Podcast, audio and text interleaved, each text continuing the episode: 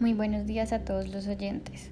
El día de hoy hablaremos de los imaginarios urbanos, los imaginarios sociales y los imaginarios del miedo. Para entender un poco mejor este tema, que en ocasiones llega a ser un poco confuso, ejemplificaremos con la película La Zona, una película mexicana que habla sobre un barrio cerrado donde viven los más ricos de la Ciudad de México. Empecemos hablando de los imaginarios sociales, que es un concepto usado habitualmente como sinónimo de mentalidad pero también suponen un esfuerzo conceptual desde el materialismo para entender la influencia que tiene lo material sobre la vida social. En la película podemos ver cómo un muro divide una comunidad rica que ha sido construida justo al lado de una zona bastante pobre.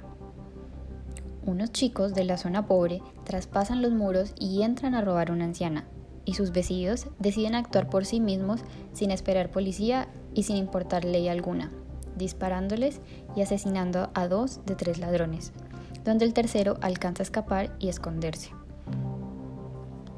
La policía es avisada de los disparos.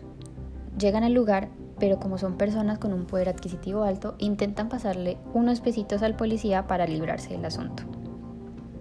Podemos ver aquí un claro ejemplo de cómo estos residentes de la zona se sienten superiores a los policías por el hecho de tener más plata en sus bolsillos. Lo que ellos no contaban era que este policía no se dejaría vender tan fácil. No solo vemos que esto sucede en las películas, sin irnos muy lejos, en Cali pasa igual. Gente que soborna policías para que no lo inmovilicen el carro por el pico y placa. El famoso ¿usted no sabe quién soy yo?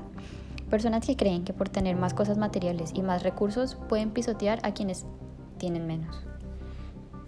Ahora, esto lo relacionaremos con los imaginarios urbanos, en donde se trata de explorar las condiciones perceptivas y cognitivas que caracterizan la vida urbana en las sociedades.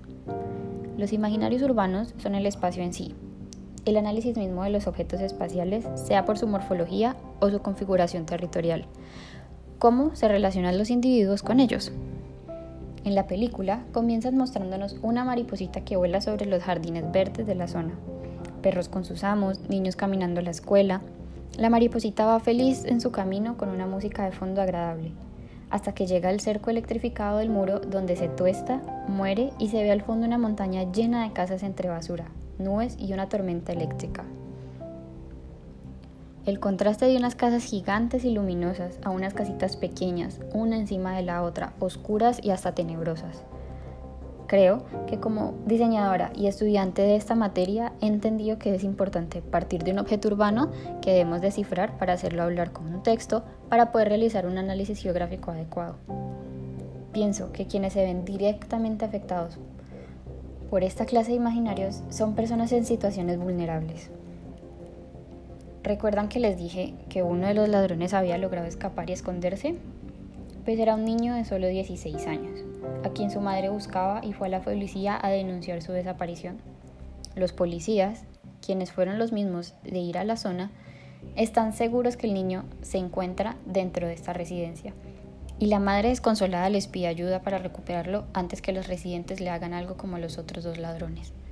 A lo que los policías responden, Señora, su hijo es un ladrón, tildándolo como lo peor que existe. A lo que su madre responde, Sí, pero es mi hijo. Ahora, en cuanto a los imaginarios del miedo, sabemos que la inseguridad se ha tornado un problema particularmente agudo. ¿Pero es este un imaginario social o urbano? Mi conclusión es imaginario social, pues el miedo es una actitud subjetiva de los individuos.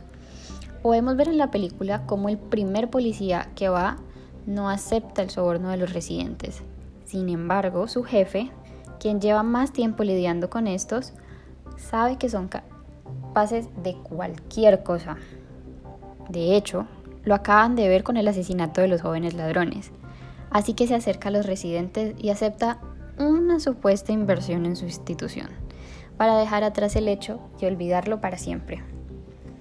Creo que la geografía juega un papel importantísimo a la hora de comprender este tema, pues la geografía, como yo la entiendo, es el conjunto de características que forman la realidad física y humana de una zona o un territorio y está más que claro que en la película y en la vida real estos imaginarios son lo que es la sociedad en sí.